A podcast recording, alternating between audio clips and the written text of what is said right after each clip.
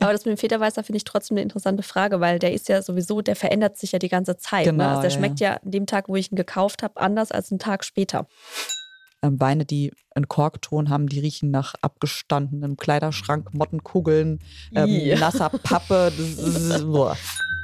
Das heißt, wenn Ja. ich will, kann ich äh, noch wie in der Studentenzeit aus dem Senfglas trinken, aber es bringt nicht so viel. Das ist natürlich wieder das Problem mit dem Kamin. Du hast keinen Stiel, Ja. wo du das Glas halten kannst. Dann wird der Wein total schnell warm. Das Glas sieht die ganze Zeit so angedatscht aus. Nee.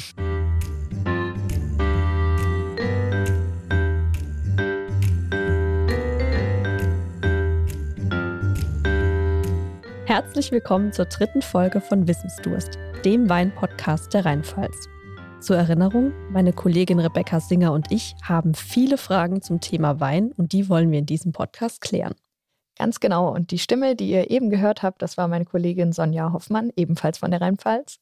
Und weil wir zwar sehr gerne Wein trinken, aber noch gar nicht so viel darüber wissen, haben wir uns eine Expertin dazu geholt. Und bei uns ist jetzt Janina Huber, die ehemalige deutsche Weinkönigin und heute Dozentin an der Weinschule Grape Skills in Heidelberg. Hallo Janina, schön, dass du bei uns bist. Hallo, ich freue mich. Ja, in den ersten beiden Folgen, die wir schon aufgenommen haben, haben wir ganz viel darüber gelernt, wie man Wein richtig probiert und woran man guten Wein eigentlich auch erkennt. Mhm. Und in der heutigen Folge soll es jetzt um eine Art Weinknigge gehen. Also um Fragen wie, braucht es wirklich unterschiedliche Gläser für Rotwein und für Weißwein? Und was meint man eigentlich, wenn man sagt, dass ein Wein atmen muss? Und welche Tipps und Tricks gibt es sonst so im Umgang mit Wein und was sollte man vielleicht lieber vermeiden? Da habe ich direkt schon die erste Frage. Ich habe nämlich schon ähm, öfter mal das Problem gehabt, dass ich Weißwein trinken wollte und der war dann nicht gekühlt. Und ich finde, der schmeckt dann wirklich nicht so gut. Also er schmeckt halt Ja. ganz, ganz anders als äh, kalt. Und ich habe auch schon ganz oft gehört, dass man zum Beispiel Rotwein eher warm trinkt und Weißwein dann eher kalt.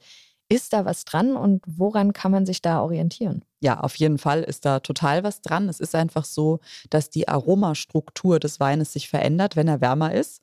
Kann man ja auch selbst mal ausprobieren, einfach mal einschenken, eine Zeit lang stehen lassen. Der wird nach einer halben Stunde ganz anders riechen als am Anfang.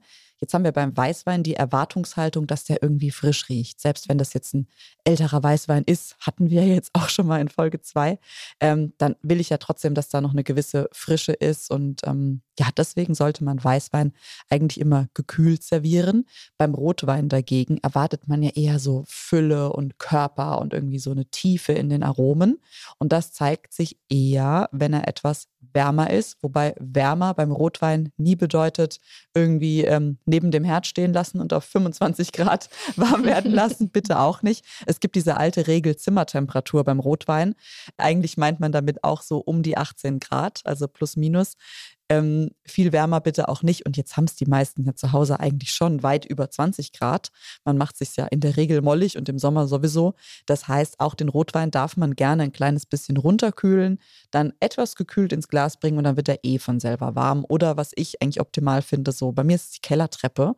Wir haben so eine Außenkellertreppe und dann ist das super. Ne? Die ist, die, da ist Erde außenrum, die ist immer so ein bisschen kühl. Dann ist der nicht so krass gekühlt wie im Kühlschrank und dann passt das. Wenn der Rotwein jetzt zu kalt ist, Rotwein enthält ja Gerbstoffe, Tannine, die schmecken dann einfach nicht gut, wenn es zu kalt ist. Es gibt auch Rotweine mit recht wenig Tannin. Da wären wir so bei St. Laurent, manche Spätburgunder. Ähm, und denen steht es sogar ganz gut, wenn man die wirklich auch mal auf 13 Grad runterkühlt. Das kann man dann ruhig machen. Gerade so im Sommer darf Rotwein auch leicht gekühlt werden, Weißwein eben sowieso. Und da gilt, je ähm, komplexer der Weißwein ist, ihr denkt an unsere Vergleichsverkostung aus Folge 2, je hochwertiger, desto wärmer darf man ihn ausschenken. Weil Ah, da hätte ich dann- jetzt eher gedacht, man muss den dann nochmal kalt machen, damit er auch perfekt quasi ist. Ja, genau. Nee, aber dann gehen dir von diesen komplexen Aromen auch wieder ein paar verloren, weil die sind dann eben noch in Bindung, wenn der Wein zu kalt ist und du riechst sie dann gar nicht. Bei einem eher einfacheren Wein ist es gut, der ist richtig knacke kalt, weil sonst am Ende noch irgendwelche Fehler oder so zum Vorschein kommen, die man vielleicht nicht will. Bei Süßweinen im Übrigen, die sollte man auch immer sehr, sehr kalt machen, weil sonst der Zucker einfach zu babbisch wirkt, um mal ins Pfälzische zu verfallen. Das gleiche gilt bei Schaumwein. Auch der sollte immer ganz, ganz knackig kalt sein. Und dann bei normalen Weißweinen, je komplexer der Weißwein, desto wärmer darf man ihn ausschenken, damit man die Aromen besser wahrnehmen kann. Was heißt denn jetzt noch ganz knackig kalt? Also Kühlschrank reicht oder muss Sechs es Grad. dann? Okay, okay also Ja. ja. Ist schon Kühlschrank. Kühlschrank, Okay. genau. Ja. Ich wollte auch noch mal nach einer Faustregel fragen. Du hast jetzt gerade schon angesprochen, Perlweine und ganz süße Weine dürfen durchaus knackig kalt sein. Mhm. Äh, Rotweine haben wir jetzt gelernt, ein bisschen wärmer. Gibt es so eine Faustregel für süße Perlweine, für Weißweine generell und für Rotweine, welche Temperaturen man sich da so merken kann? Genau, wir ordnen das jetzt mal. Das war gerade ein bisschen wild, genau. gebe ich zu. wir fangen mal ganz unten an. Also Süßweine, Bärenauslese, Trockenbärenauslese, alles, was relativ viel Zucker enthält, Perlweine und Schaumweine. Die kühlen wir gerne auf 6 Grad runter und servieren sie auch in dieser Temperatur. Ähm, Weißweine, die, sage ich, in normalen Alltagsniveau liegen, vielleicht so 7, 8 Grad in dem Dreh. Komplexere Weißweine plus minus 10 Grad. Und dann Rotweine, leichte Rotweine plus minus 13 Grad. Ist auch ein bisschen persönliche Empfindung. Und komplexe Rotweine 18 Grad maximal. Ähm, alles, was irgendwie über die 20 Grad rausgeht, geht irgendwie auch noch, aber kann natürlich auch wieder dazu führen, dass zum Beispiel Alkohol sehr stark hervortritt. Deswegen so ein kleines bisschen gekühlt darf der Rotwein auch sein. Man sagt dann ja auch eher temperiert und nicht gekühlt. Hm. Ich finde, das ist eine ganz gute, ähm, ein ganz guter Indikator. Ich sehe mich schon mit dem Thermometer so, so ein kleiner Handtest tut es auch. Ja, einmal die Hand dran halten, solange es irgendwie kühl anfühlt, ist es okay. Also ein Rotwein, der sich handwarm anfühlt. Das ist vielleicht dann nicht perfekt. Okay. Du hast ja jetzt gerade auch schon angesprochen, man kann auch ruhig mal gucken, äh, wenn man einen Wein eine halbe Stunde lang stehen lässt, wie der sich entwickelt. Ne? Ja. Man hört ja in dem Zusammenhang auch immer wieder, dass man Weine atmen lassen soll. Ja. Was ist denn da dran und für welche Weine gilt das denn? Genau, also dieses Atmen lassen. Ähm, es gibt ja ganz viele Weine, die sind eigentlich darauf ausgelegt, dass sie reifen in der Flasche. Jetzt ist es aber so, dass wir dazu neigen, immer die jungen Weine aufzumachen. Bei vielen Weinen ist es auch gut so, ja, die wollen gar nicht in der Flasche reifen, die trinken wir lieber so schnell wie möglich. Aber bei manchen machen wir die eigentlich zu früh auf. Und wenn du das schon so indirekt weißt, oh, da habe ich eigentlich viel Geld bezahlt, das ist wahrscheinlich ein relativ komplexer Wein, wie man das erkennt, haben wir ja so grob schon besprochen, dann kann es sich lohnen, den dann noch ein bisschen im Glas sich öffnen zu lassen, weil der braucht einfach den Sauerstoff, um seinen wahren Charakter dann auch zu zeigen. Der ist darauf ausgelegt, dass er ein bisschen ähm, reift noch in der Flasche und genau das gleiche kann ich im Glas dann aber auch machen, indem ich ihn einfach ein bisschen atmen lasse oder in anderen Gefäßen natürlich wäre auch eine Möglichkeit. Geht es hier nur um Rotwein oder auch um Weißwein? Ich habe nämlich oft schon gehört, dass nur Rotwein atmen muss, aber das klingt irgendwie komisch für mich. Nee, beides, auf jeden Fall. Also komplexe Weißweine, ja, diese großen Gewächse, die, ähm, denen tut es auch total gut, wenn die ein bisschen atmen können. Es gibt ja auch Weißweine, die in einem Holzfass ausgebaut worden sind. Auch denen tut es total gut, ein bisschen zu atmen. Es gibt auch manchmal sowas, du, du schenkst den aus und der riecht vielleicht noch so ein bisschen verschlossen oder manchmal hat er so einen ganz kleinen Stinker. Das ist jetzt gar nicht böse gemeint. Was bedeutet das? oh, das ist echt super kompliziert. Ähm, Achtung, es gibt sowas, äh, sagen die Weinleute dazu, das ist eine Reduktion. Das sind Schwefelverbindungen, die entstehen zum Beispiel bei der Gärung. Also das ist überhaupt was ganz Natürliches. Ähm, Schwefelverbindungen und die riechen halt so ein kleines bisschen kohlig oder stinkig. Und jetzt Achtung, ich oute mich. Ähm, ich sage immer, bitte gib mir mehr davon. Ich finde das geil. Ich, also für mich, ja, aber das ist wirklich ganz individuell. Gibt es dem Wein eine zusätzliche Dimension, wenn das gut eingebunden ist? Äh, mein Papa, den sehe ich gerade böse auf mich blicken, der sagt, nein, das ist ein Fehler. Also, ne, das, das ist ganz unterschiedlich, wie man das wahrnimmt. Aber genau solche Noten, wenn man den Wein einschenkt und denkt erstmal so, hm, was ist mit dir da los? Dann lohnt sich auf jeden Fall, das Glas ein paar Mal zu schwenken, ein bisschen Luft dran kommen zu lassen und dann kann sowas auch wieder weggehen und die Frucht kommt dann zum Vorschein. Oder er ist eben noch sehr jung, braucht eigentlich vielleicht noch zwei, drei Jahre Flaschenlager. Auch dann macht das Atmen Sinn, sowohl bei Weiß wie auch bei Rotwein. Wenn du sagst, ein bisschen Luft dran lassen, von wie viel Luft sprechen wir denn dann? Also geht es da um zehn Minuten atmen lassen oder eine halbe Stunde oder eine Stunde oder Ich habe da jetzt noch kein Messgerät dran gehalten und da eine Durchflussmenge an Luft irgendwie gemessen. Ähm, das ist super individuell. Okay. Also nach zehn Minuten verändert sich ein Wein definitiv schon. So früh? Ja, das geht schon schnell. Also es kommt natürlich auf die Struktur des Weines auch wieder an. Je stabiler der quasi ist, desto mhm. länger dauert es. Aber da kann ich dir überhaupt keine Regel geben. Das Schöne ist, jeder darf es selber ausprobieren. Okay, das heißt, man fängt vielleicht mit ein bisschen weniger Wein an. Wenn man nämlich merkt, dass er nach einer halben Stunde so schon drüber ist, kann ja. man den Rest der Flasche dann deutlich kürzer atmen lassen. Genau, strategisch okay. vorgehen, mal so langsam rantasten. Wie, wie gut tut dem Wein das, wenn er länger jetzt da eben Luft bekommt? Ja. Aber man macht das ja auch nicht nur im Glas. Ne? Also ich sehe das auch manchmal, dass dann in so eine große Karaffe das irgendwie umgeschüttet wird. Mhm. Ich habe auch schon den Begriff Dekanter gehört. Ja. Ist es das Gleiche und warum tut man das? so, Achtung, jetzt wird es ein bisschen kompliziert von der Terminologie her. Das Thema Dekanter, Karaffe. Genau, jeder kennt ja diese großen, bauchigen Gefäße, genau, die dann so ein ja. schmales Ding zum Eingießen haben. Mhm. Das ist der Dekanter. Der hat den großen Vorteil, wenn ich den Wein da reinmache, hat er eine riesengroße Oberfläche innen drin, wo der Wein dann wirklich viel Luft abbekommt. Wann empfiehlt sich das? Das empfiehlt sich eigentlich vor allem bei Weinen, die noch zu jung sind. Denn die brauchen ja den Sauerstoffkontakt, dass sie die mangelnde Reife eben aufholen können. Wenn ihr jetzt einen Rotwein irgendwie aus den 80ern aufmacht, weil, keine Ahnung, äh, steht ein runder Geburtstag an, oder noch älter, dann kann es sein, dass der schon so viel Flaschenreife hatte, dass dem dieser intensive Luftkontakt sogar gar nicht so gut tut, weil er dann in sich zerfällt. Dann gehen die Aromen einfach weg. In diesem Fall wäre aber vielleicht trotzdem ein Umfüllen in ein anderes Gefäß, zum Beispiel in eine Karaffe, sinnvoll. Eine Karaffe bedeutet dann, dass es nicht so bauchig ist, sondern eher ein schmales, hohes Gefäß, wo dann eine geringere Oberfläche innen drin entsteht. Mhm. Und jetzt kommt die Terminologie, die total verwirrend ist. Das Ausschütten des Weines aus der Flasche nennt man Dekantieren. Mhm. Und das machst du ja mit beidem. Mhm. Mit dem zu Jungen, der noch atmen soll, aber du machst es eben auch mit dem älteren Wein, der vielleicht schon 30 Jahre in der Flasche drin war. Warum machen wir es? Weil die meisten Weine, vor allem Rotweine, nach einer so langen Zeit ein sogenanntes Depot bilden. Und dieses Depot das will man nicht mit ausschenken, zumindest nicht, wenn man nach allen Regeln der Kunst den Wein serviert, weil das dem Gast gegenüber halt nicht gewollt ist. Und deswegen trennt man das Depot ab, indem man den Wein in ein anderes Gefäß dekantiert. Lass es mich kurz zu Ende führen. Ich sehe schon die Fragen in deinen Augen, Rebecca. Das sind auch schon richtig viele. Also dekantieren bedeutet umfüllen, um das Depot loszuwerden. Okay?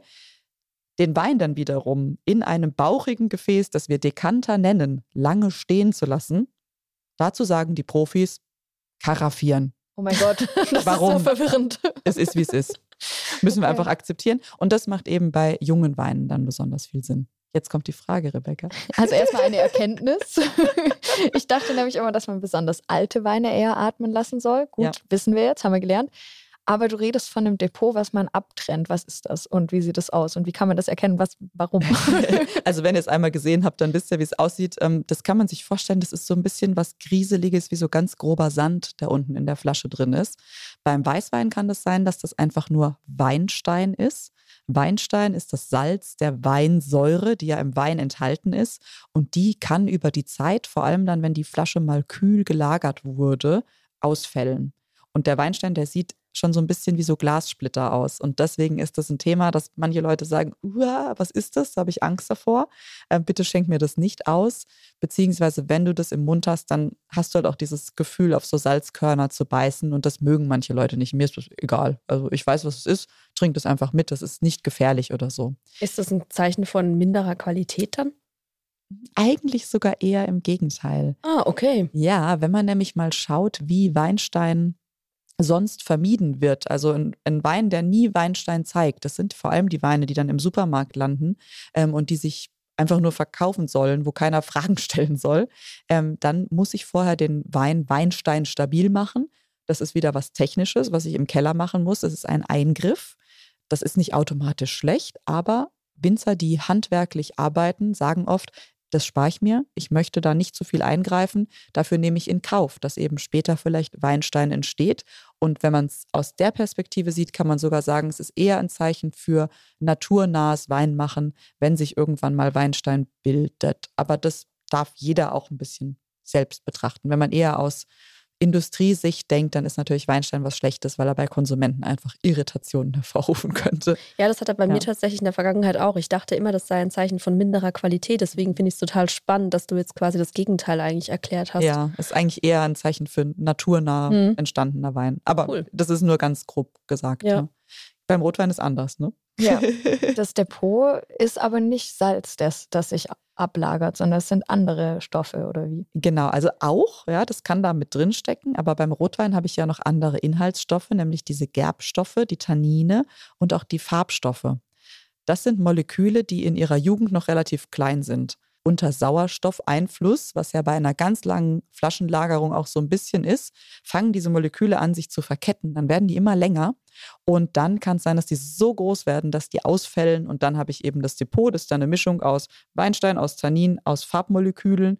Und das schmeckt eben auch so grieselig, sandig. Und deswegen möchte ich es eigentlich nicht mit ausschenken. Den Begriff Tannine sollten wir, glaube ich, mal ganz kurz erklären. Unter ja. anderem, weil ich auch selbst nicht ganz genau weiß, was es ist. Aber man hört es so oft. Und was ist es? Äh, heute fliegen die Begriffe hier quer durch den Raum. Tannine sind die Gerbstoffe im Rotwein. Das sind Phenolverbindungen, die kommen aus der Schale der Beeren. Jeder, der mal im Winger draußen sich einfach mal eine Traube nimmt, bitte nur eine. Die Winzer brauchen den Rest, um den Wein zu machen. Gell? Aber so eine ganz vorsichtig kann man mal erlauben aus Fortbildungszwecken.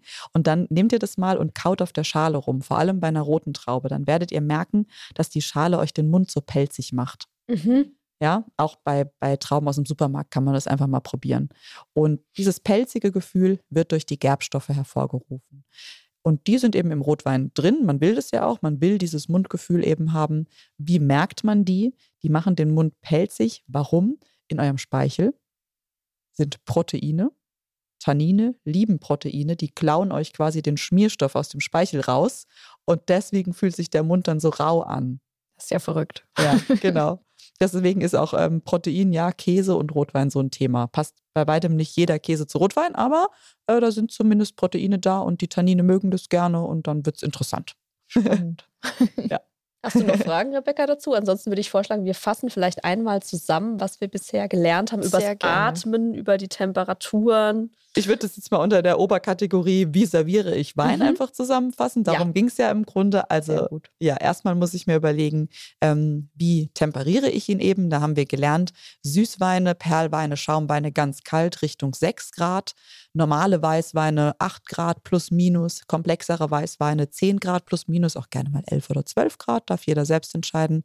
Ähm, leichte Rotweine 13, 14 Grad, komplexere Rotweine 18 Grad ungefähr. Vielleicht kannst du warm. kurz erklären, was zwischen leichte und komplexe Rotweine, ah, was da der Unterschied ist. Der Unterschied wäre vor allem das Tannin. Mhm. Ja, ein leichter Rotwein hat nicht so viel von diesem Gerbstoff, der macht nicht so ein pelziges Mundgefühl und dem steht es dann auch besser, wenn er ein bisschen kühler ist.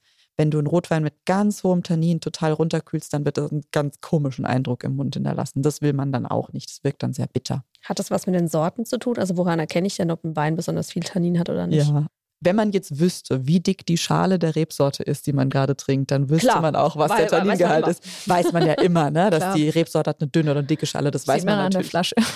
ja, das ist es halt. Wenn man das ja. weiß, dann weiß man es schon vorher. Ähm, ansonsten sind ja ein paar Sorten dafür bekannt, dass sie eben eher elegante Rotweine machen. Das ist oft der Begriff, den man dann zur Umschreibung benutzt. Spätburgunder, ist eine Traube mit einer dünnen Schale. Deswegen ist es halt so. Ähm, und andere Rotweinsorten haben halt eine dicke Schale, die Traube, und deswegen kommt auch viel Tannin bei raus. Okay, hast du die Temperaturen gut zusammengefasst? Wie sieht es jetzt mit dem Atmen aus und mit genau. dem Dekantieren oder Karaffieren? also, das Atmen lassen des Weines hat was damit zu tun, ob man sagt, ich möchte, dass der sich noch entwickeln kann unter Lufteinfluss. Das ist meistens dann der Fall, wenn der Wein eigentlich noch zu jung ist. Ja, wenn ich ihn zu jung aufgemacht habe, dann kann ich ihn eben atmen lassen. Oder wenn er vielleicht, ihr erinnert euch an den kleinen Stinker, wenn er sowas hat, dass man eben ihm Luft gibt, dass vielleicht Verbindungen, die nicht so gut riechen, sich dann eben ähm, entfernen können. Klappt manchmal, klappt nicht immer. Dann das mit dem Dekantieren ist grundsätzlich der Grund, wenn ich ein Depot habe im Rotwein, weil ich dieses Depot eben loswerden möchte, fülle ich den Wein in ein anderes Gefäß um. Und dann kommt es darauf an, in welches Gefäß ich gehe. Gehe ich an eine schmale, hohe Karaffe, dann ist es nur zum Zweck des Umfüllens und nicht zum Zweck des Atmenlassens. Wenn ich in einen Dekanter umfülle, also etwas Großes, Bauchiges, dann lasse ich den Wein darin noch mehrere Stunden vielleicht drin. Das ist dann auch wieder persönliche Erfahrungswerte. Wie lange mache ich das? Dann nennt man das Karaffieren und das bedeutet, dass man den Wein atmen lässt. Wow.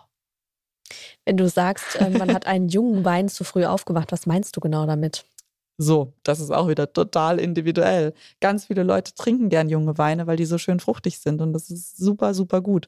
Ähm, denk nochmal zurück an den tollen Riesling, den wir hatten in Folge 2. Der war ja hochkomplex, dieser Stimmt. eine Riesling. Ja. Hätten wir den jetzt vor acht Jahren aufgemacht, wäre der nicht so spannend gewesen. Hätte man diese Komplexität durch eine halbe Stunde im Glas ähm, ruhen lassen, aufholen können, nö. Aber zumindest Geht hätte er sich dann Richtung. vielleicht geöffnet. Hm. Also es ist absolut auch persönliche Empfindung, äh, ob ich das jetzt mag oder nicht. Ja, wir haben Ja. ja nachher in dieser Folge nochmal was zum Thema Lagerung und so. Da können wir vielleicht Mhm. nochmal drauf eingehen, bei welchen Weinen man lieber länger lagern sollte und vielleicht Ja. Welche man sofort trinken kann. gerne, ja. Aber vielleicht noch ein anderer Komplex äh, vorher. Man kennt es ja, wenn man irgendwie schick essen geht oder so, dann hat man da plötzlich irgendwie fünf verschiedene Gläser auf dem äh, Tisch stehen, äh, zusätzlich zu den x Besteckstücken, die man sonst so findet. Braucht es denn jetzt wirklich für jeden Wein unterschiedliche Gläser? Man kennt ja so die, die Mhm. Faustregel, ne? Weißweingläser sind ein bisschen kleiner als Rotweingläser. Braucht es das wirklich oder ist das eher so Prestige, weil es halt schick ist oder so? Ja. Ich kann da zwei Antworten geben. ich gebe jetzt mal die fachliche Antwort. Ja. Denn Weißweine und Rotweine haben unterschiedliche Anforderungen. Bei Weißweinen ist es so, dass sie tendenziell etwas weniger Luft abbekommen sollten. Das heißt, ich habe meistens ein Glas, was etwas kleiner ist.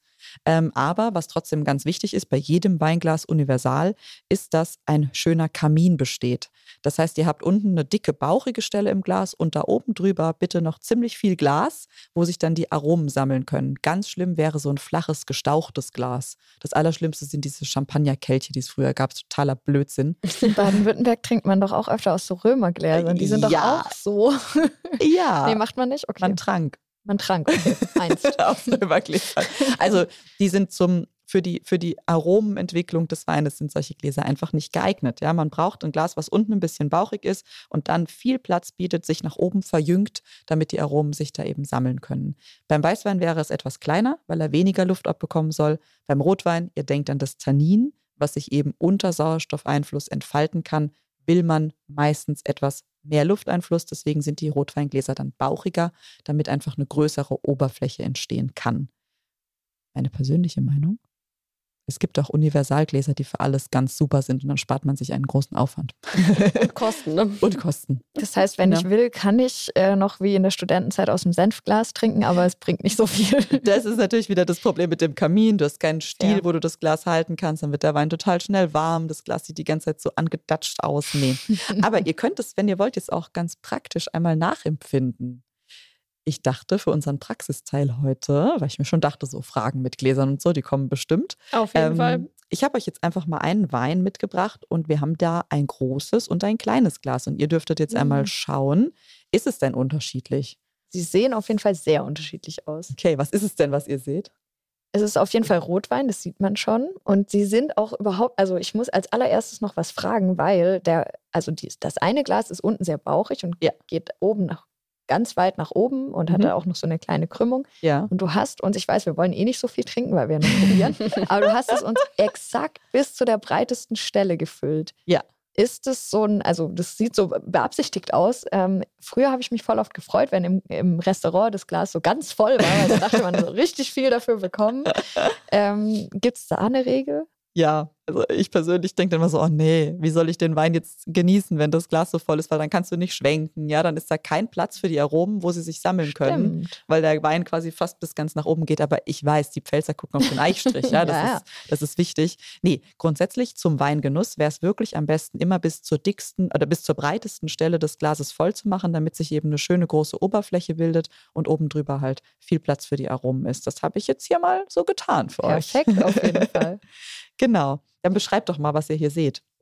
Also wie gesagt, es ist beides Rotwein, also es ist der gleiche, ne? Aha. Ja, also, genau, ja, genau der gleiche Rotwein. Und das eine Glas ist, wie gesagt, eben, das hat auch so einen ganz, ganz hohen Stiel und dann ähm, ist es unten sehr bauchig und oben eben noch sehr viel Glas vorhanden Krümmung. ähm, und das andere ist relativ klein, auch nur mit einem kurzen Stiel und Ja. auch sehr schmal, würde ich sagen. Und hat Genau. auch nicht so eine, also schon ein bisschen bauchig, aber es ist ähm, Nicht nur so eine eher riesen Oberfläche. Ja, genau. Ja. Mhm. Was Okay. ist so typisch das, was ich mir unter Weißwein und Rotweinglas vorstelle, ne? Tendenziell könnte man das sagen. Also eigentlich ist wirklich das kleine Glas so ein Universal-Verkostungsglas, was Mhm. man immer dafür benutzt, was wir auch sonst hier jetzt immer benutzt haben. Das Ja, eignet kennen sich wir schon, Genau, das eignet sich auf jeden Fall super gut zum Verkosten. Allerdings jetzt für den Genuss im Restaurant ähm, hat man ja oft dann diese etwas größeren, anspruchsvolleren Gläser. Jetzt schaut doch einfach mal, ob der Wein vielleicht unterschiedlich riecht. Okay. Also ich kann ja, während ihr euch überlegt, mal erzählen, was man grundsätzlich so riecht. Es ist ein sehr dunkler Rotwein. Ja, man kann da auch nicht durchgucken. Wir haben jetzt ja den ersten Rotwein hier mal im Podcast. Stimmt. Ja, und hier hat, haben wir eine ganz hohe Farbtiefe. Ich kann jetzt so über unsere Blätter hier den Rotwein halten und ich kann die Schrift dadurch nicht lesen. Ja, Mhm. der ist wirklich sehr intensiv. Und der riecht auch intensiv. Ne? Ja, der riecht total komplex. Ja. Ich rieche so ein bisschen was, das hört sich jetzt blöd an, wenn ich das sage, aber so was Ledriges. Ja, voll okay. Das ist ein etwas reiferer Rotwein, Mhm. 2018er Jahrgang. Und ähm, das ist ein typisches Reifearoma von Rotwein, was du jetzt gerade gesagt hast. Also das kann total sein. Riecht der denn auch noch was Fruchtiges? Ja, so dunkle irgendwie so. Also ich habe als allererstes Kirsche gerochen, aber eher halt so eine sehr, sehr reife Kirsche. Reife, dunkle Kirsche. So was Pflaumiges vielleicht auch. Ja, also alles so dunkle Frucht. Ähm, Ja, so getrocknete Backpflaume oder so, ja, gell? Ja. Super, genau. Ich nehme gerade zum Riechen immer abwechselnd die Gläser und ich rieche mit dem, mit dem großen irgendwie viel mehr. Bei dem kleinen kommt es auch erst viel später, oder? Ein bisschen leichter aus Mhm. dem Großen den Wein so zu erfassen. Also man merkt dieses Mehr an Platz, das scheint ihm gut zu tun. Das stimmt. Ich finde, es riecht schon sogar ein bisschen süßlich aus dem großen Glas und aus dem Voll. kleinen gar nicht. Ja, der, ich, der ist ja jetzt auch schon ein bisschen im Glas und der Ja. wirkt Stimmt, er hat offener. geatmet. Ja, ja, ja. Der hat dieses, diese Oberfläche jetzt genutzt und ich finde auch, er wirkt in dem großen Glas einfach offener und reifer und deswegen nehmen wir ihn so ein bisschen süßlicher wahr und in dem kleinen Glas ist er noch ein bisschen verschlossener, etwas herber. Kommt jetzt auch drauf an, was schmeckt einem besser. Ne? Das ist ja beides jetzt nicht irgendwie eine Bewertung qualitativ, aber es ist ein Unterschied. Ja. Kann das sein, dass ich in dem großen Glas, dass ich da Vanille rieche? Also es klingt Ah. komisch, aber Total. Das ist ein Rotwein, der in einem Barrikfass war, das heißt in einem kleinen Eichenfass und da kommt die Vanille her. Okay. Können wir nochmal drüber sprechen, Ja, oder? stimmt. Ja. In, äh, wir wollen ja nochmal über Herstellungsverfahren sprechen. Genau. Ja, alles, was irgendwie im Holzfass war, hat häufig durch das Holzfass auch noch Aromen. Und Vanille wäre ein ganz typisches. Und man riecht es hier total. Das ist ein super Paradebeispiel. Das heißt, immer wenn ich was Vanilliges rieche, kann ich davon ausgehen, dass es im Holzfass gelagert war. Ja, Okay, Mit ja, hoher spannend. Wahrscheinlichkeit, ja. Probieren wir Okay. jetzt. Ja, interessant aber schon mal. Ne? Da ist ein Unterschied Ja, einfach. Er wirkt definitiv. offener in dem großen Glas, ja. Okay, dann trinken wir mal einen Schluck. Schon Säure da, oder? Also der Speichelfluss wird angeregt. Ja, ist ein Pfälzer Rotwein. Ne? Wir haben schon immer gute Säurewerte bei uns in der Regel. Wir sind immer noch in einem kühlen Weinbauklima. Oh ja, die Säure kommt. Was ist denn außerdem da? So ein bisschen herb, oder? Woher Aber sehr-? Voll. Also der ist sehr, Der hat Körper. Ja, Ja. genau. Ja, der hat richtig Körper. Ich kann euch sagen, der hat 14,5 Oh. Volumenprozent. Der macht auch so ein bisschen warm in der Kehle, wenn man den Mhm. runterschluckt. Ne? Ja, stimmt. Das ist der hohe Alkohol jetzt hier. Man sieht auch, das haben wir vorhin gar nicht gesagt, die Schlieren am Glas, Oh ja. wenn man da so schwenkt.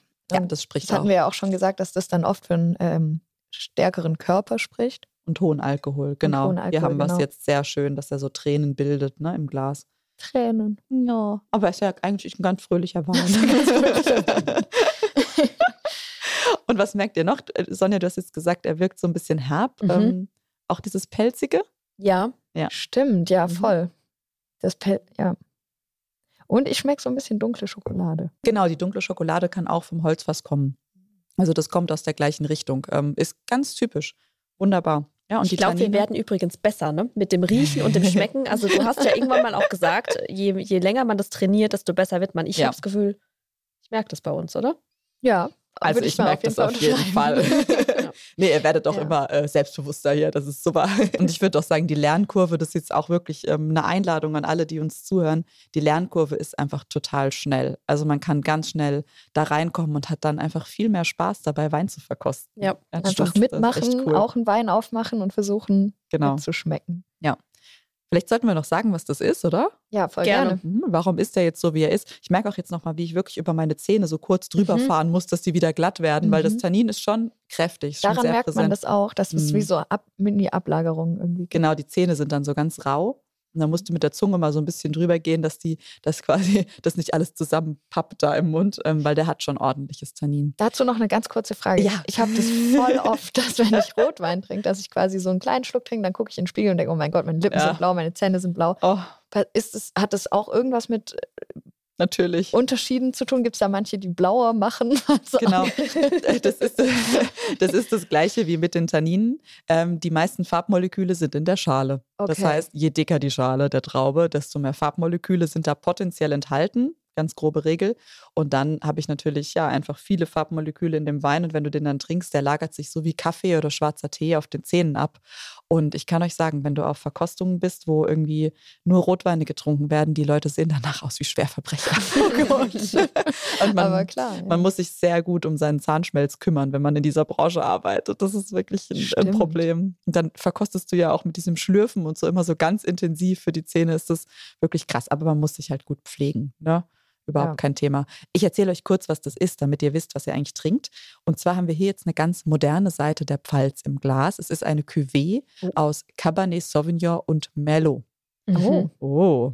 Cabernet Sauvignon ist auch noch keine richtig alte Rebsorte, oder? Gibt ist die Für oder? Deutschland nicht, nee, Ja. genau, ja, ja. ich, also, ich habe das jetzt in letzter Zeit zum ersten Mal so richtig gehört. Ja, international schon. Mhm. Also ich kann jetzt gar nicht sagen, wann es die erste urkundliche Erwähnung von Cabernet Sauvignon gibt, aber gibt es schon Jahrhunderte auf jeden Fall. Kommt eigentlich aus Bordeaux in Frankreich, Merlot auch. Also das sind zwei Nachbarn.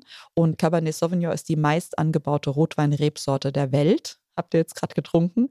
Und mittlerweile auch in Deutschland. Es ist immer noch nicht unglaublich viel, was gemacht wird, aber es wird gemacht. Und dadurch, dass unser Klima sich ja verändert, haben wir jetzt eben die Möglichkeit, auch solche Rebsorten anzubauen und die ergeben diese, ja, so herben, dunklen, tanninreichen, körperreichen Rotweine. Und ich finde, das hier ist ein super Beispiel, dass das in der Pfalz auch total gut gelingen kann. Extrem lecker. Ich muss mir den auf jeden Fall merken. Ja. Ja, jetzt haben wir ja schon wieder super viel gelernt. Vielleicht kannst du uns noch mal kurz zusammenfassen, was die Unterschiede zwischen so Gläsern sind und warum man unterschiedliche Gläser benutzt. Ja, also in der Theorie, das haben wir ja jetzt auch geschmeckt, ähm, haben in größeren Gläsern die Weine einfach mehr Platz, sich zu entfalten, mehr Platz zu atmen. Und gerade bei einem eher anspruchsvollen Rotwein haben wir jetzt gemerkt, tut es dem schon gut, in einem größeren Glas zu sein. Wir haben einfach einen höheren Genuss, ja, wir können die Aromen besser wahrnehmen. Man merkt den Unterschied. Nichtsdestotrotz, wenn ich euch den jetzt nur in dem kleinen Glas gezeigt hätte, hättet ihr den trotzdem toll gefunden. Ja, also auch da kommt der Wein gut rüber. Aber der Hochgenuss, der bietet sich eben im etwas größeren Glas. Das Tolle ist, es gibt eben Universalgläser, die eigentlich ähm, alle Anforderungen erfüllen. Und dann muss man sich nicht so einen Stress machen. Aber wer möchte, der darf gern fünf verschiedene Gläser zu Hause haben. Vielleicht noch eine Ergänzung. Ein Weißweinglas, ja. Ein Rotweinglas, ja. Ein Schaumweinglas wäre auch noch etwas. Und bei Schaumweingläsern kann man auch darauf achten, dass sie jetzt nicht mehr zu schmal, sondern auch ruhig ein bisschen bauchig sind, ähm, weil auch Schaumweine haben tolle Aromen. Warum sollte man die in so ein schmales Glas einsperren? Und die Universalgläser eignen sich auch für Schaumwein. Also super, wenn ich mich eh für ein Universalglas entscheide, dann kann ich alles draus trinken. Praktisch. Ich dachte irgendwie immer, dass die Schaumweine absichtlich in diesen dünnen Gläsern sind, weil das dafür sorgt, dass die Kohlensäure länger im Glas bleibt. Stimmt, das stimmt. Wobei ein hochwertiger Schaumwein, da ist das CO2 so gut gebunden durch die Art der Herstellung. Auch noch ein gutes Thema für uns. Machen Ähm, wir noch. ja, Machen wir noch. okay. Also es Ja, wird noch eine gut. Schaumweinfolge geben. Ja, ist auch super wichtig. Nee, einfach durch die Art der Herstellung ist das CO2 so gut gebunden, dass es dem eigentlich egal ist. Okay. Ja, also bei einem günstigeren Schaumwein, klar, der ist dann weg, den kannst du in dieses schmale Glas machen. Bei einem hochwertigen Schaumwein tust du dir selbst eigentlich einen Gefallen, wenn du ihm ein etwas größeres Glas gibst. Ja. Könnte man die auch aus einem normalen Weißweinglas dann trinken oder ist das Genau. doof? Nee, Ja. also würde ich sogar vorziehen. Ja. Okay. Ein Champagner würde ich eher in ein Weißweinglas schenken, wenn ich mich entscheiden muss zwischen schmalem Sektglas und Weißweinglas, würde ich das Weißweinglas vorziehen. Mhm. Okay. Wäre ich jetzt auch nicht drauf gekommen. Das ist ein guter Tipp auf Ja. jeden Fall. Vielleicht können wir überleiten zu einem weiteren Thema. Mhm. Ähm, wir haben ja vorhin schon angesprochen in, dem, äh, in der Einleitung der Folge, dass wir auch so ein bisschen Weinknicke machen wollen. Also so Ja. ein bisschen, was tut man und was tut man nicht mit Wein. Wir haben ja jetzt alle hier schon fleißig geschlürft Oh ja. Probieren. Jetzt ist ja Schlürfen eigentlich, zumindest in den europäischen Kulturteilen, Ja. etwas verpönter. Wie ist es denn jetzt im Restaurant? Ich habe einen guten Wein bekommen, möchte den jetzt gepflegt probieren. Darf ich jetzt schlürfen oder soll ich es lieber lassen? Also ich würde mal sagen, ja. Beim Weingenuss ist es dann wieder irgendwie total zugelassen. Natürlich muss man das ja nicht total übertrieben machen, damit auch noch drei Tische weiter jeder mitbekommt, dass du jetzt gerade verkostest. Aber so für sich selbst einmal kurz, ja, natürlich. Apropos Restaurant, man bekommt ja ganz oft diesen kleinen Schluck am Anfang, den man dann schlürfend mal kurz verkosten kann. Darf ich den dann auch zurückgeben? Weil ich, ich denke dann immer, ah ja, jetzt Ja. kann ich den probieren und wenn es mir nicht passt, gebe ich es zurück. Aber ist ja total unhöflich, oder? Also Mhm. wie, wie ist denn dieser Schluck am Anfang gemeint eigentlich? Das ist schon so gemeint, dass man die Verantwortung dafür, ob der Wein jetzt korrekt ist, ob er keinen Fehler hat, in die Hände des Gastes legt. Könnte auch passieren, dass ein Sommelier, wenn ein Restaurant einen hat, das ist ja nicht selbstverständlich, schon den Wein vorher aussortiert, wenn er merkt, er hat Kork. Ja, das wäre so ein ganz grober Weinfehler. Ähm, Weine, die einen Korkton haben, die riechen nach abgestandenem Kleiderschrank, Mottenkugeln, ähm, nasser Pappe. Das, boah. Können Also wir ganz kurz einhaken und das Kork nochmal erklären, weil das hört man ja voll oft, so Ah, ja, der okay. Wein korkt Oh. und so. Äh, woher das kommt mit diesem Also das kommt aus der Korkproduktion. Das ist ein Molekül, das heißt Trichloranisol und äh, eine Chlorverbindung eben, die entsteht, wenn zum Beispiel ein Reinigungsmittel, was Chlor enthält, mit Holz oder eben mit Korken in Verbindung gerät. Und das passiert leider immer wieder. Es ist weniger geworden, die Leute achten da jetzt besser drauf. Ähm, aber es kann immer noch passieren, dass irgendwo mal ein Chlormolekül vorbeifliegt und dann entsteht das eben. Und das riecht eben wirklich richtig schlecht. Also das merkt man dann schon, wenn so ein Wein mal Total. Okay. Das, das merkt. Es gibt manchmal so ganz leichte Korker, wo man dann sagen kann, jo, äh, macht mir jetzt gar nicht so viel aus. Ich persönlich muss zugeben, ich bin gar nicht so empfindlich dagegen. Ich brauche schon einen relativ deutlichen, dass ich ihn sofort identifizieren kann. Ähm, deswegen ist es auch immer persönlicher Geschmack, aber die meisten werden das aussortieren. Und das ist der Grund, jetzt zurück zu diesem Probierschluck, warum du eben sagen darfst, schmeckt mir der Wein oder nicht. Was ich jetzt sagen würde, wenn du jetzt sagst, ähm, ich bestelle mir eine Flasche Wein und ich bestelle mir einen Sauvignon Blanc, dann kriege ich den und ich merke so, oh, ich mag diesen Geruch ja eigentlich gar nicht. Eigentlich wollte ich ja gerne einen Riesling. Ja, sorry, dann hast du halt den falschen Wein bestellt. Ne? Das ist dann deine Schuld. Da kann man jetzt ja dem, dem Restaurant, dem Sommelier einfach keinen Vorwurf machen. Du hast dich falsch entschieden. Aus mangelnder Produktkenntnis vielleicht, aber dafür können die auch nichts. Die Flasche ist offen, die muss verkauft werden. Wenn der Wein jetzt allerdings wirklich fehlerhaft riecht und du wirklich das Gefühl hast, da stimmt doch was nicht mit dieser Flasche, dann darf man das sagen. Und da kann ich jetzt persönlich erzählen, ich habe das noch nie gemacht. Weil ich auch immer aus Sicht des Servicepersonals denke und denke, ja gut, jetzt habe ich mir vielleicht einen Wein bestellt, den ich dann doch nicht so toll finde, wie ich es erhofft hatte, aber da können die ja nichts dafür. Gekauft ist gekauft. Fertig. Und letztens war ich mit Freundinnen essen und uns wurde ein Rotwein eingeschenkt. Und wir wussten, das ist einer, der offen ausgeschenkt wird. Und da hast du ja immer das Problem, du weißt nicht, wann wurde diese Flasche geöffnet, wie lang stand die jetzt vielleicht schon auch schlecht gelagert irgendwo in diesem Restaurant rum. Und wir haben den dann alle probiert, alles drei Leute, die sich auch auskennen und haben alle gesagt so, boah nee, der ist so oxidativ. Das heißt, der hat wahrscheinlich schon viel zu viel Sauerstoff abbekommen. Das war das allererste Mal, ich war so nervös. ja, Wie hat der Kellner reagiert? War das in Ordnung? Nee, äh, nee, genau. Der hat natürlich total verständnisvoll reagiert. Also deswegen die Einladung, wenn man wirklich das Gefühl hat, der Wein ist doch nicht so, wie er sein sollte. Und es geht darüber hinaus, dass ich denke, er schmeckt mir halt nicht, sondern da ist irgendwas Fehlerhaftes, dann darf man das sagen. Der hat dann die zweite Flasche aufgemacht und die war gut. Also, ne? Das darf man dann ruhig und dafür ist der Probierschluck da. Also so ein bisschen wie beim Essen auch. Wenn man da sich halt äh, für was Falsches entschieden hat, dann ist man Genau. selbst schuld. Wenn aber Haare in der Suppe sind, dann kann man schon sagen, also nee. Das, ja, genau, so Okay, kann man es sagen. Ja. Ich finde, das ist eine gute Zusammenfassung. Und man muss ja in dem Zusammenhang auch sagen, in einem guten Restaurant, du hast es ja gerade schon angesprochen, es gibt Sommeliers, die kann man ja bestimmt auch fragen. Ne? Wenn ich Total. jetzt irgendwie ein Drei-Gänge-Menü habe, was passt denn am besten dazu? Und der wird Ja. mich beraten. Wenn ich jetzt sage, ich mag es eher süßlich, wird er mir einen anderen Wein empfehlen, als wenn ich sage, ich mag die Säure total gern. Genau, Dafür sind die ja auch da. genau. Und dann sollte das schon irgendwie passen. Ja, aber Perfekt. man darf das ruhig sagen. Ja. Wir haben ja vorhin schon drüber gesprochen, ähm, wie man Wein am besten ausschenkt, bei welcher Temperatur. Jetzt gehen wir davon aus, wir haben einen Weißwein ausgeschenkt, merken jetzt aber, hm, der hat vielleicht ein bisschen zu lange gestanden, ist schon sehr temperiert und nicht mehr ganz so frisch und kühl. Ja. Kann ich den mit Eiswürfeln kühlen? Sonja, wenn du kann das die möchtest, kannst du das machen. ja, ich, ich also, puh. Ich mache das manchmal, ich oute mich jetzt. Aber ich weiß, also Ah. ich denke auch immer, es ist irgendwie doof, aber ich finde es dann manchmal besser als warm. Ja, also im Endeffekt geht es ja immer darum, dass es euch schmeckt. Und ich, alles, was wir jetzt gerade diese Folge, wo es viel um dieses, wie benehme ich mich und so geht, da muss ich auch immer sagen, am Ende soll jeder bitte Spaß mit Wein haben und sich nicht zu viel an irgendwelche Regeln halten müssen. Davon halte ich überhaupt nichts. Deswegen, wenn du aus dem Senfglas trinken willst, dann darfst du es auch weiterhin machen. Senfglas mit, Mit Eiswürfeln. Strohhalm. Nein, um Gottes Willen, ihr Dann- haltet mich für so Dann komme ich halt nicht zum Abendessen, aber egal.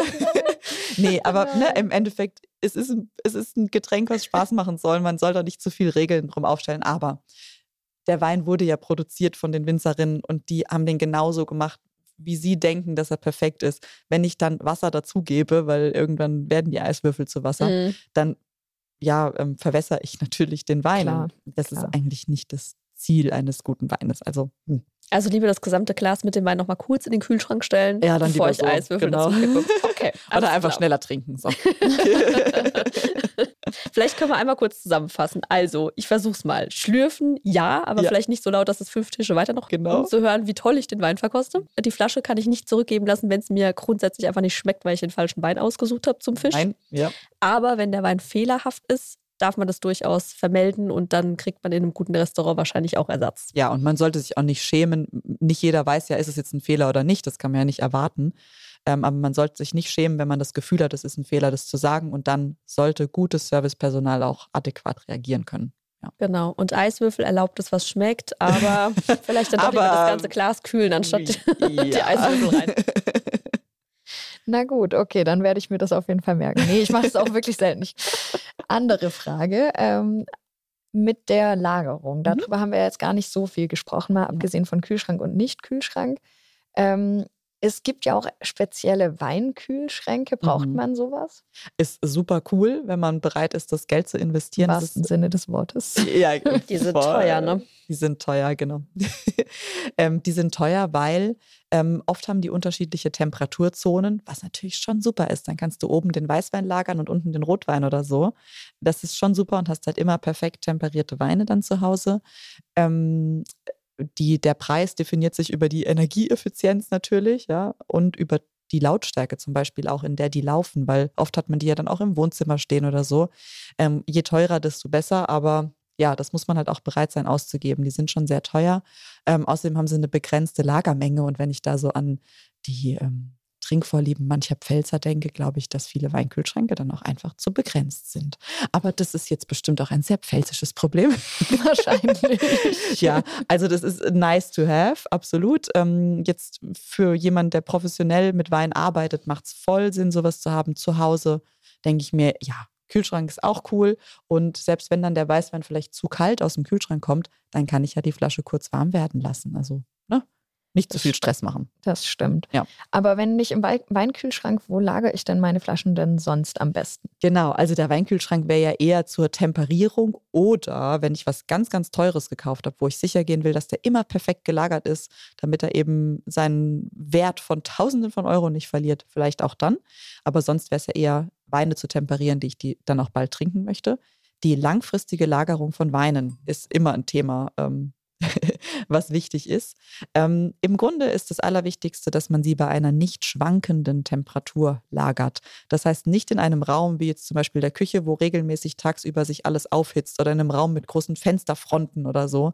Das ist richtig blöd, weil diese schnellen Temperaturschwankungen immer zu einer schnelleren Reife führen, weil einfach die Moleküle in der Flasche in Wallung geraten und dann passiert eben Reife, die ich vielleicht noch gar nicht möchte. Toll wäre, man hätte einen Keller der ja. eben auch im Sommer sich nicht so sehr aufheizt, der im Winter nicht unbedingt an die Minusgrade rangeht, der irgendwo zwischen uh, ganz grob 12 und 20 Grad eine Temperatur einigermaßen konstant hat, dann ist alles gut. Und wenn sich von Sommer nach Winter die Temperatur so ein bisschen ändert, ist das auch noch vollkommen in Ordnung. Unterm Bett soll zum Beispiel ein guter Ort sein, weil die meisten Leute ihr Schlafzimmer ja nicht so stark heizen. Bitte nicht bei Fußbodenheizung. Das wäre natürlich wieder äh, nicht so gut. Unterm Bett, ja. Okay, Dann vielleicht stimmt, lieber auf ja. dem Schrank ja. äh, im Schlafzimmer, weil das so einer der kühleren Räume ist, wenn man jetzt keinen Keller hat. Aber sonst eben Keller. Was auch noch ganz wichtig bei der Lagerung ist, neben der Temperatur, ihr seht die Temperatur, solange keine Schwankungen da sind, ist alles schon ganz okay. Ähm, kein Licht. Es gibt den ah. sogenannten Lichtfehler. Also wenn Flaschen zu viel UV-Strahlung abbekommen, dann können die Weine so einen Käseton entwickeln. Ich habe es persönlich weiterhin noch nicht gerochen und sage jedes Mal, ich stelle mal eine Flasche in die Sonne, jetzt kann ich es ja machen. Endlich mal ausprobieren.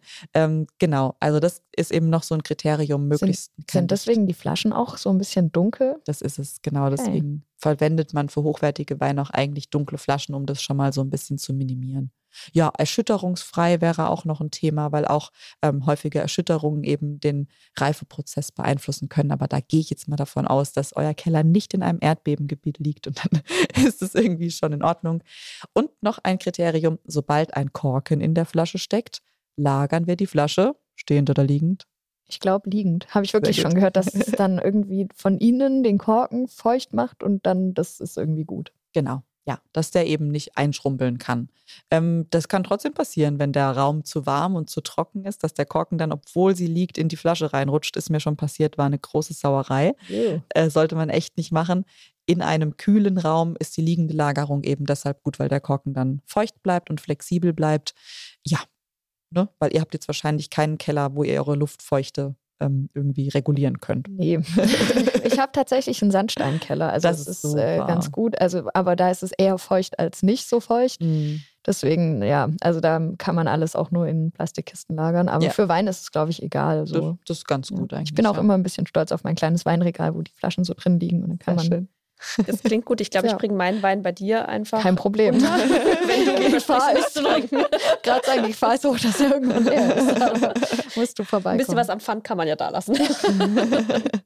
okay, Ja. eine spannende Frage wäre jetzt denn, wie lange man Wein lagern kann. Also wir reden jetzt von Mhm. geschlossenen Flaschen. Also Mhm. ich habe tatsächlich, glaube ich, in meinem Fundus schon ein paar Weine, die da schon ein paar Jährchen sind. Und ich Ja. bin mir nicht sicher, ob ich die noch trinken kann. Ja. Gibt es denn da so eine Faustregel?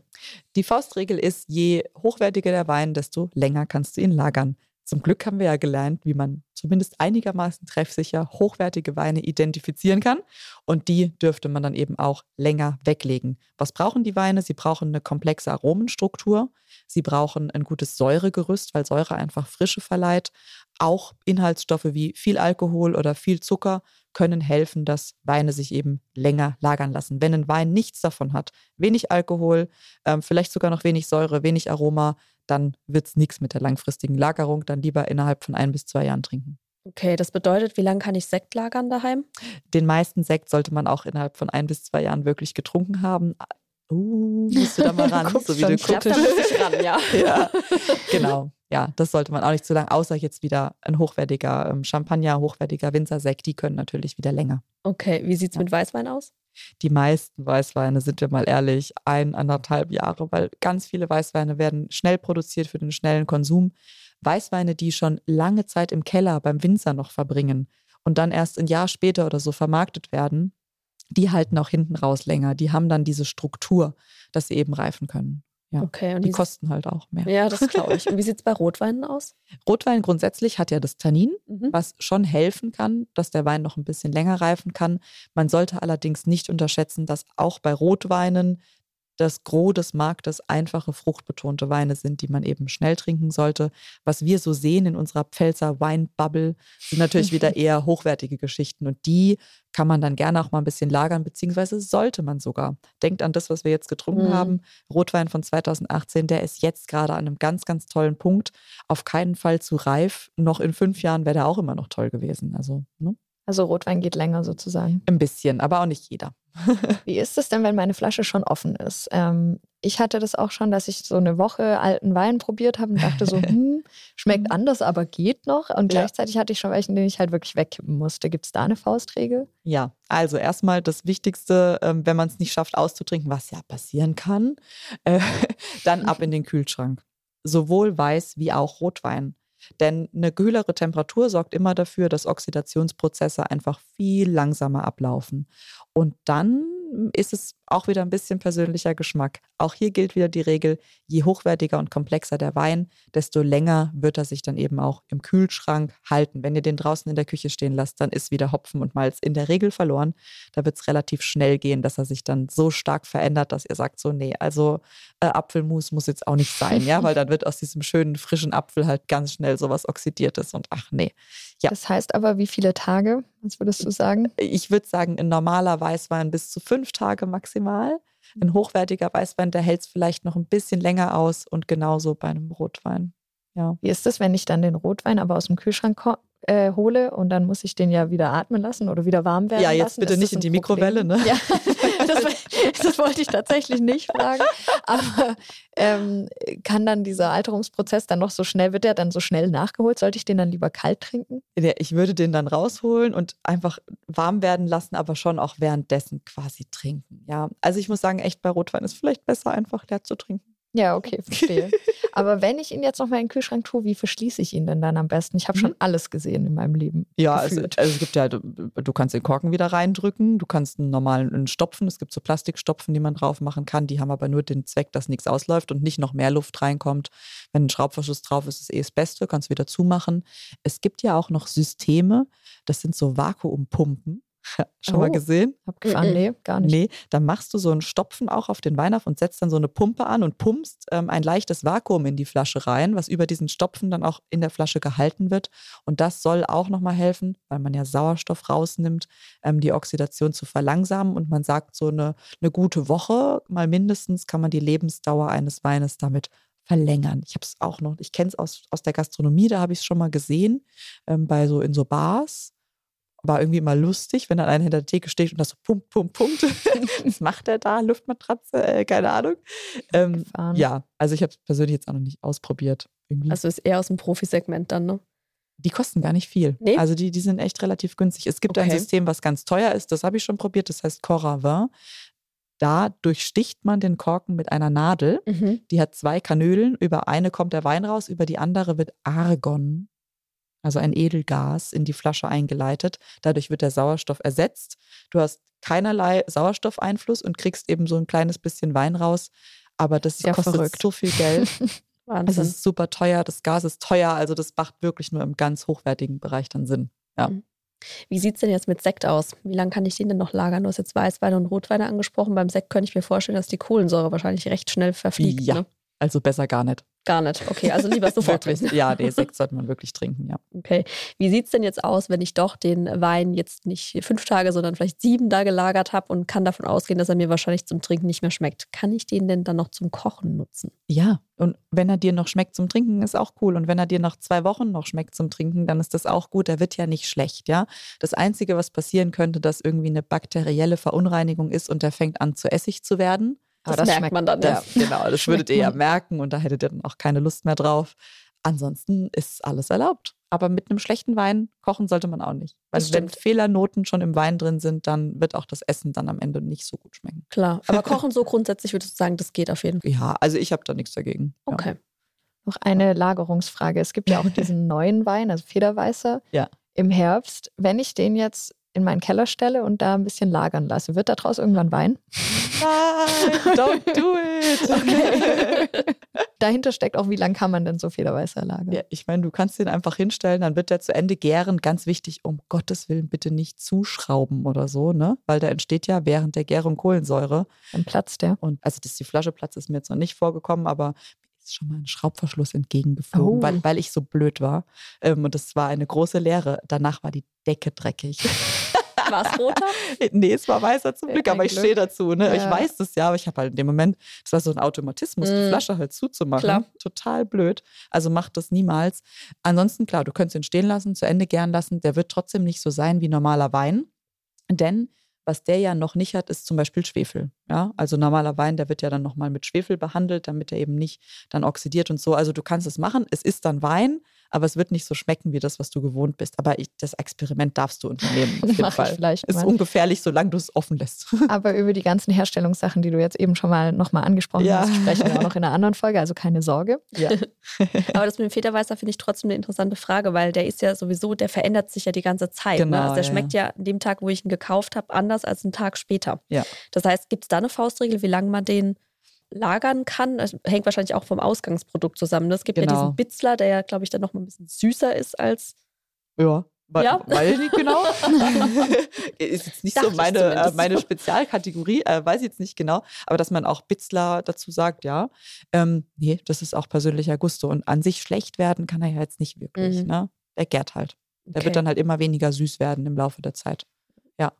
Vielleicht können wir noch mal zusammenfassen, weil ich glaube, dieser Lagerungsaspekt ist ganz spannend für viele Leute, Mhm. ne? weil ja nicht jeder ist mit einem Weinkühlschrank ausgestattet und Ja. nicht jeder trinkt eine ganze Flasche Wein am Wochenende. Genau. Was haben wir denn jetzt gelernt? Also welche Temperaturen braucht Brauchen wir einen Weinkühlschrank? Wie lange kann ich offene und geschlossene Flaschen lagern? Vielleicht Genau. magst du einmal kurz zusammenfassen. Also, wir sprechen erstmal über die Lagerung der geschlossenen Flaschen ähm, bei einer möglichst konstanten, eher kühlen Temperatur. Solange es nicht über 20 Grad geht, ist aber alles in Ordnung. Hochwertige Weine kann ich länger lagern. Weine, die mit Korken verschlossen sind, bitte liegend lagern, dass er mir nicht austrocknet, einfach zur Sicherheit. Dann, wenn ich eine Flasche mal aufgemacht habe und sie komischerweise nicht ausgetrunken habe, was nicht so häufig passiert, hoffe ich, dann ab in den Kühlschrank damit. Das verlängert schon mal die Lebensdauer. Es ist aber trotzdem persönliche Empfindung, wie lange mag ich das. Manchmal ist nach drei Tagen rum, manchmal nach fünf. Das wäre jetzt, glaube ich, so die grobe Regel. Nach fünf ist dann wirklich vorbei. Ähm, bei den meisten Weinen, aber auch hochwertige Weine halten sich länger. Und ich könnte noch mit Vakuumpumpen oder mit Schutzgassystemen arbeiten, wenn ich bereit bin, mir sowas zu leisten. Muss aber nicht. Und ansonsten kann man mit dem Weißen auch ein gutes Risotto kochen oder, oder mit dem Roten ein gutes Gulasch. So ist es. Super, vielen lieben Dank nochmal auch fürs Zusammenfassen. Wir haben super viel gelernt mal wieder. Dann bis zum nächsten Mal. Das war die dritte Folge von Wissensdurst, dem Weinpodcast der Rheinpfalz. Wenn ihr auch noch Fragen rund um das Thema Wein oder speziell zu dieser Folge habt, schreibt uns gerne eine Mail an wissensdurst.rheinpfalz.de oder wenn ihr über Spotify hört, dort könnt ihr eure Fragen direkt bei der Folgenübersicht dazuschreiben. Wir sammeln diese Fragen dann und beantworten sie zusammen mit unserer Weinexpertin Janina Huber in einer Sonderfolge.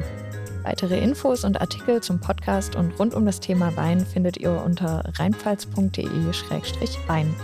Und wenn euch der Podcast gefällt, abonniert unseren Kanal und lasst uns eine gute Bewertung da.